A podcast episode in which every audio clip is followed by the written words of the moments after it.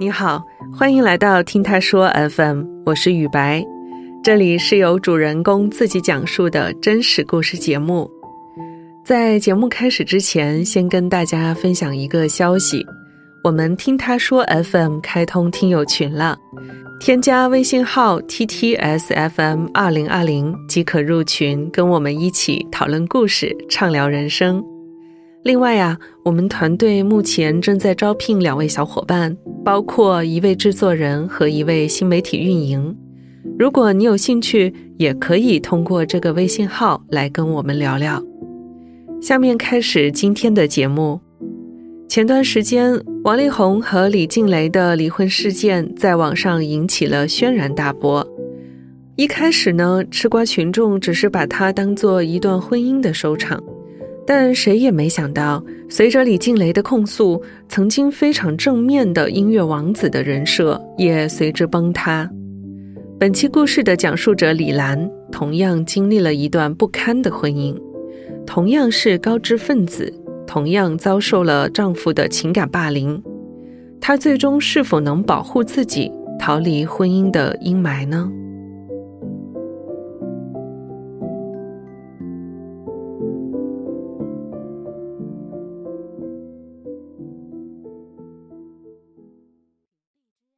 我叫李兰，我今年三十四岁，住在美国洛杉矶。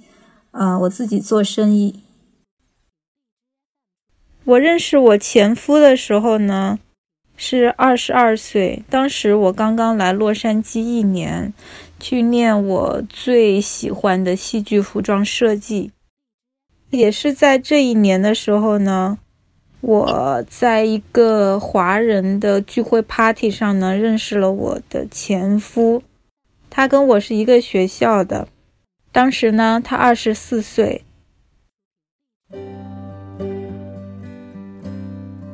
看到我之后，他就进行了 love bombing，几乎是属于非常猛烈的追求过程。当时感觉也还算是非常阳光，因为他有一八四，自己也穿戴的。比较时髦，就感觉还是不错。总之，外貌上来看，就是一个阳光的大男孩。他追求的过程中，我其实是很明白，他跟我是完全不同的两种人。或就是我开的玩笑，他完全 get 不到。他问我说：“你喜欢什么花呀？”然后我说：“西兰花。”他就真的去找有没有 真的有不是西兰花以外的花也叫西兰花。他也不喜欢读书啊，对电影的兴趣品味跟我完全不一样。但是因为他追求的过程中呢，实在是就太好了，那种感觉让你就等于说沉浸在那种恋爱的粉红泡泡里面。即使有这么多不一样的地方也没关系，就觉得他人好就行了。大家可以慢慢的一起探索，然后就在一起了。他追求我成功之后，我们没有过多久就住到一起去了。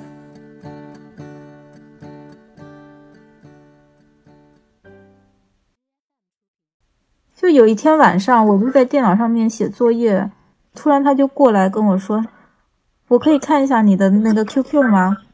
我就说：“啊，干什么？”他说：“我看一下。”他就自己走了过来，然后就开始在电脑前坐下，开始质问我：“这是谁？这是谁？他是男的还是女的啊？什么？你们怎么认识的？”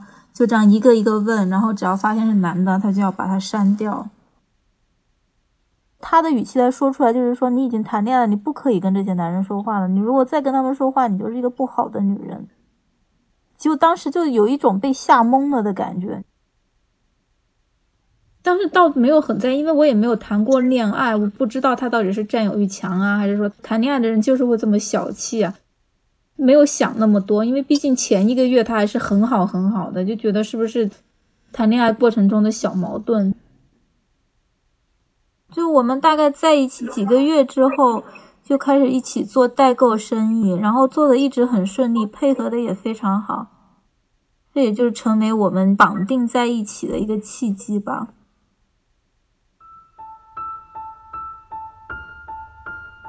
我们在一起大概几个月的时间呢，我发现呢有一点不大对劲，就是在这个时候呢，他开始提出一些奇怪的要求。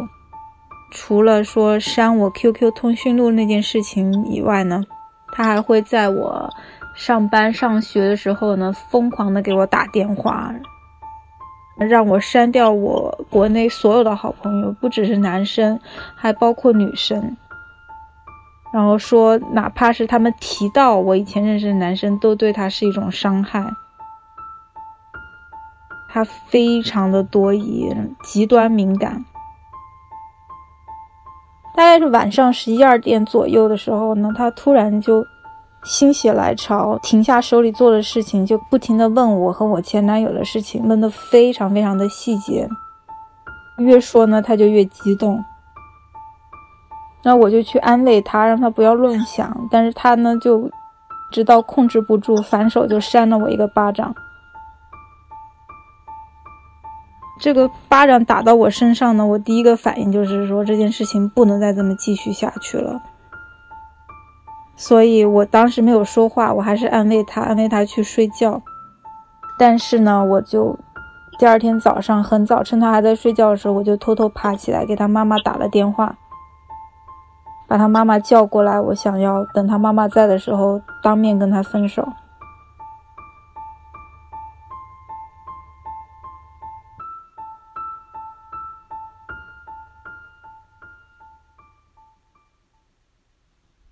说他妈妈就进门之后连鞋子也没脱，就直接跑过来，非常的生气，就说你怎么能打人呢？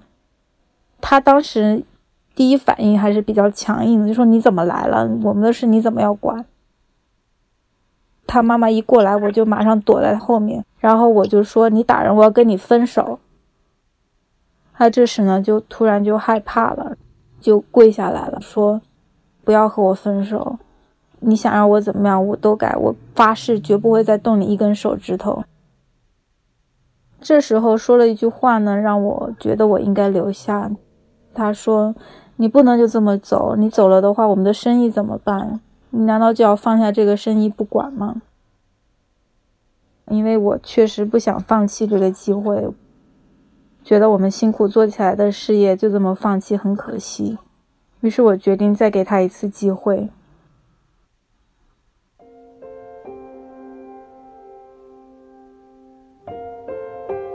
这个就算是一个转折点吧。那因为那之后没多久，我们就真的去结婚了。对，我们结婚之后就一起创业了。然后他也非常的勤劳，非常的有责任感。然后我每天都工作到晚上一两点这种。就他能够到一个这个程度，所以让我觉得，哦，好像是这个婚姻还是不错的，可以生小孩了。我们结婚了六年才生的小孩。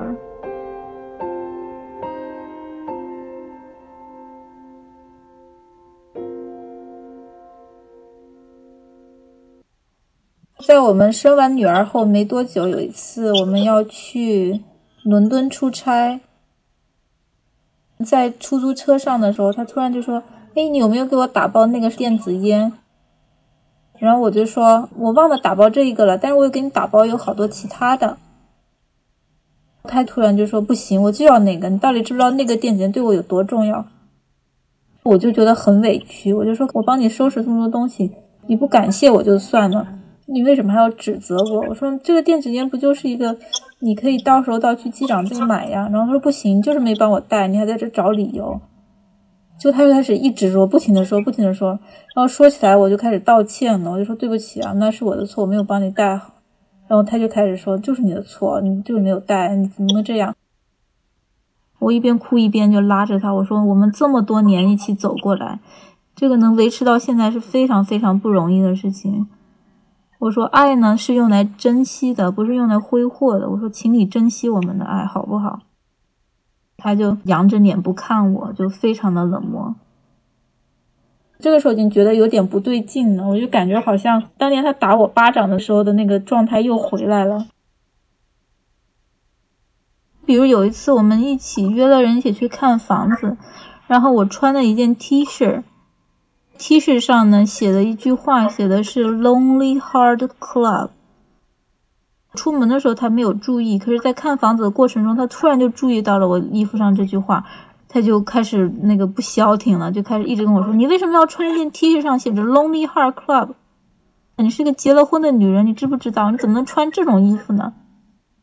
一直说也不顾别人旁边有人在那儿，我就跟他说：“这是一件 T 恤，这只是一个装饰，没有什么大不了的事情啊。”就这样一直说了一天，就从外面看房子一直到回来，一直到我把那件 T 恤脱下来丢掉，他才消停。然后我做的任何事情呢，他都会无条件的 diss 我，他就会挑剔我穿的衣服不合他的心意啦，就说你穿的衣服这个领子太低了，就为了这种事情他能跟你吵一天。第一年他开始变成这样奇奇怪怪的时候，我的感觉还是，哎，你为什么前几年那么好，你突然就变了呢？就会找不到原因，就会很崩溃，不明白他为什么突然就变了。然后这样过了几年之后，公司比较稳定了，赚了一些钱。他几乎呢就不怎么关心公司的事情，很少去公司。他的兴趣已经转移了，可能就是这时候觉得自己年轻有为吧，可能到了可以享受的阶段。所以呢，他就开始把小时候自己幻想的跑车呢都开了个遍。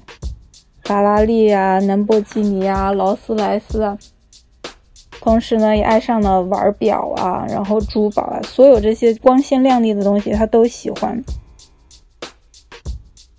每天呢，也不做事，就在家里玩、睡觉，然后或者就跟朋友各种约出去。回国的时候呢，就借拜访厂商为名呢，就去各种风月场所。然后呢，这时候呢，他已经不管公司的日常事务了。但是呢，我对这时候对他已经其实不抱什么希望了。唯一的要求就是你不要找我的麻烦。我甚至希望这时候能够出现一个比较拜金的那种狐狸精，来过来破坏我们的家庭，然后呢，把我老公带走。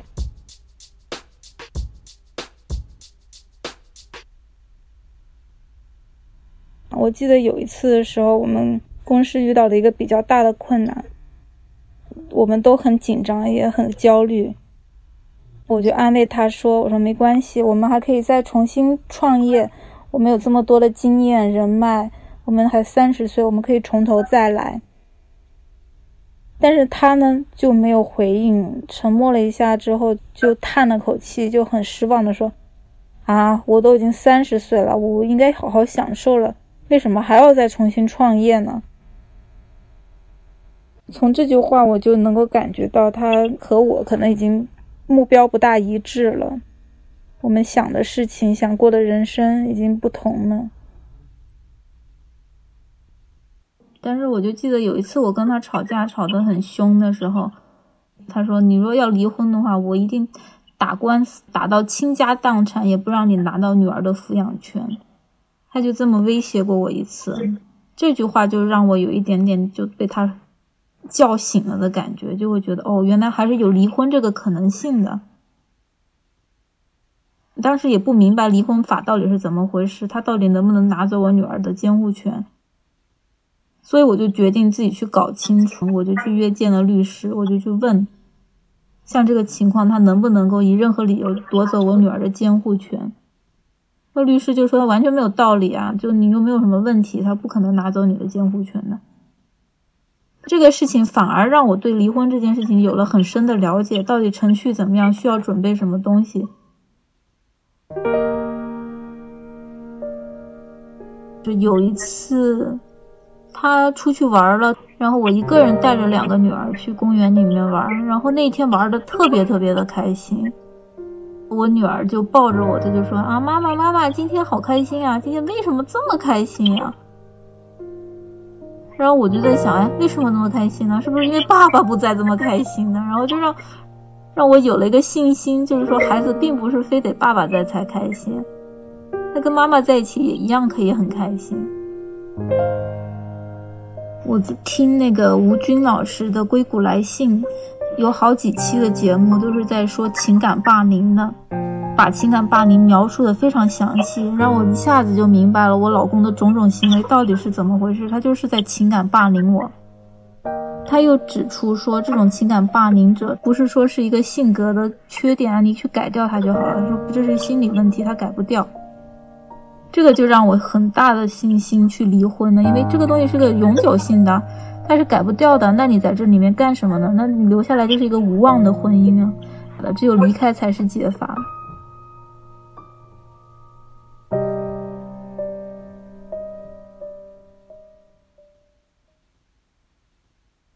然后我就开始去找关于离婚的东西，就有查到，就是说离婚最好在小孩越小的时候离越好，最好是不满五岁，这样他对你们不好的婚姻的记忆呢比较模糊。然后呢，我就觉得啊，我大女儿已经五岁了，不能再等了，就今年吧，就这样下定决心了。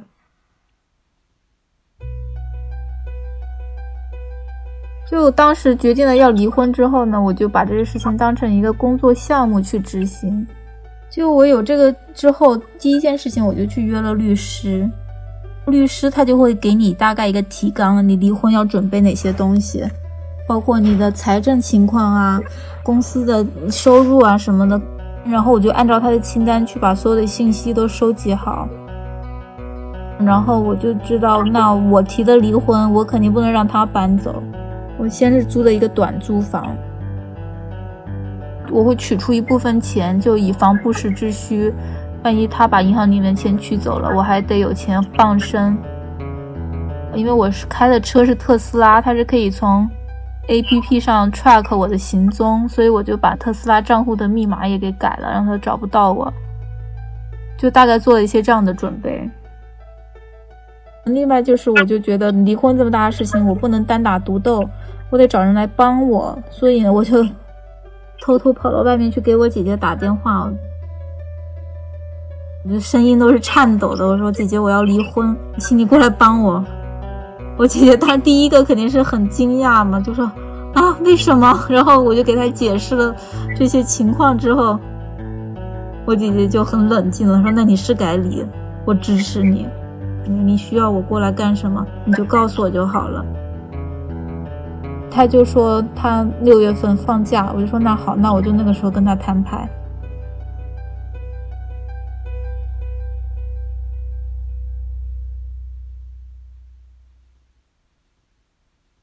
所以在等待法院的这段时间内呢，我们也还是会经常吵架嘛。那每次一吵架的时候呢，我就会逮着机会跟他说，我们要不要试一试别的解法？我们要不要试试离婚？也许我们可以过得更幸福，我们还是可以一起做孩子的父母。这样，他就会暴怒，就说你再也不许说这件事情，你再说离婚的事情，我就会跟你生气。就所以就根本就没法沟通，都是在工作之余啊，因为他也不知道我每天在干什么，因为他也不去公司，所以我就有工作的时间在准备这些东西。就觉得自由的日期很快就要到了。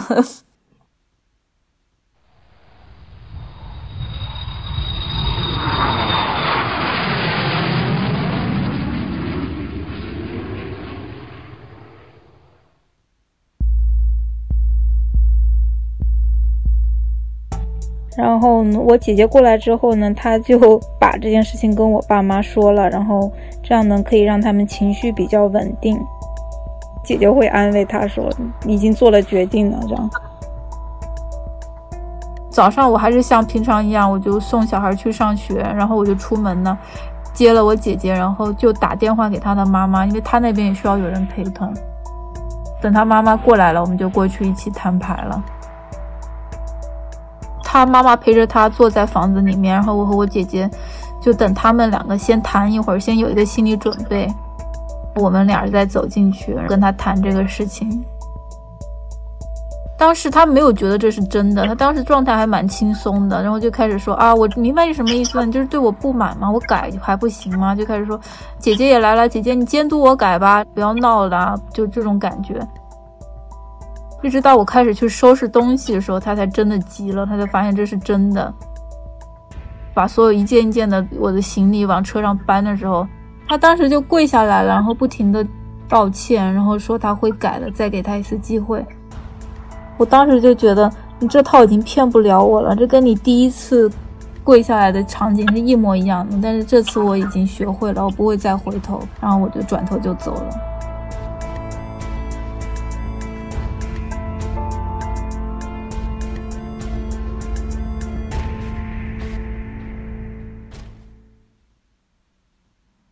我就没有理他，但是我过去我就抱着我的婆婆，我就说：“我说你是一个很好的妈妈，我说我很幸运能遇到你，来来了这么多年，你一直在帮我。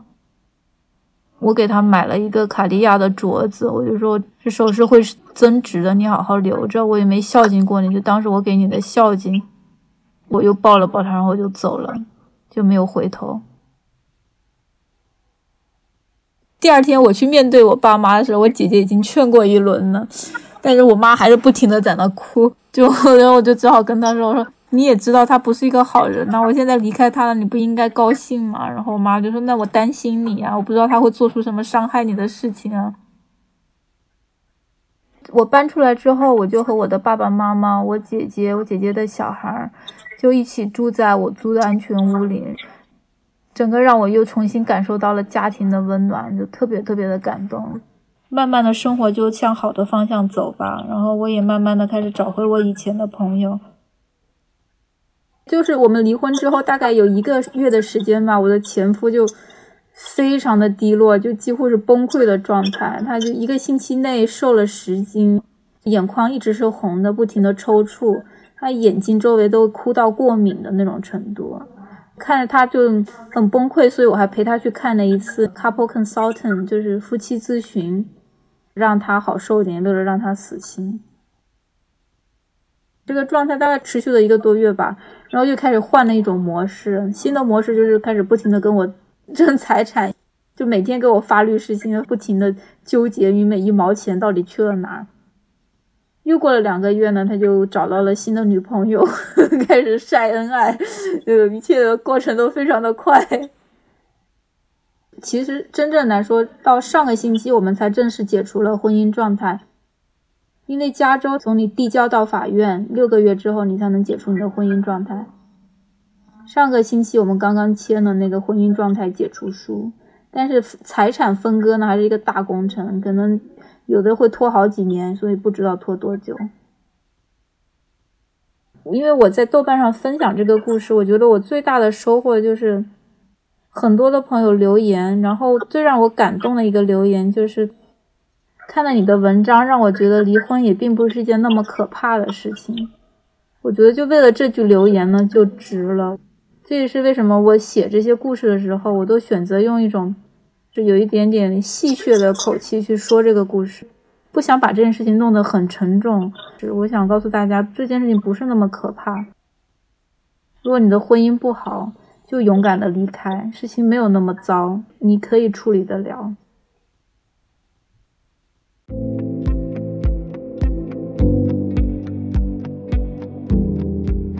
你现在正在收听的是真人故事节目《听他说 FM》。我是主播雨白，跟本故事有关的更多的细节、图片和文字，我们都在微信公众号“听他说 FM” 同步推送，欢迎关注。近日我们开通了听友群，您可以添加微信号 “ttsfm 二零二零”，制作人就会将你拉进我们的群聊。另外啊，我们和暨南大学新闻与传播学院毕业设计团队联合发起了一个招募计划，名为“流产之后”。通过采访有流产经历的女性，包含了自然流产和人工流产的女性，或者是他们的家人、朋友以及医生等专业人士，深入了解流产后的女性这一隐秘的群体。来关注他们的心理状况和所处社会环境的变化。如果你本人或者是身边的朋友有相关的经历，欢迎自荐或推荐，同样是联系微信号 ttsfm 二零二零。如果你想分享你的故事或是倾诉你的困惑，请跟我们联系。愿你的每个心声都有人倾听，每个故事都有回音。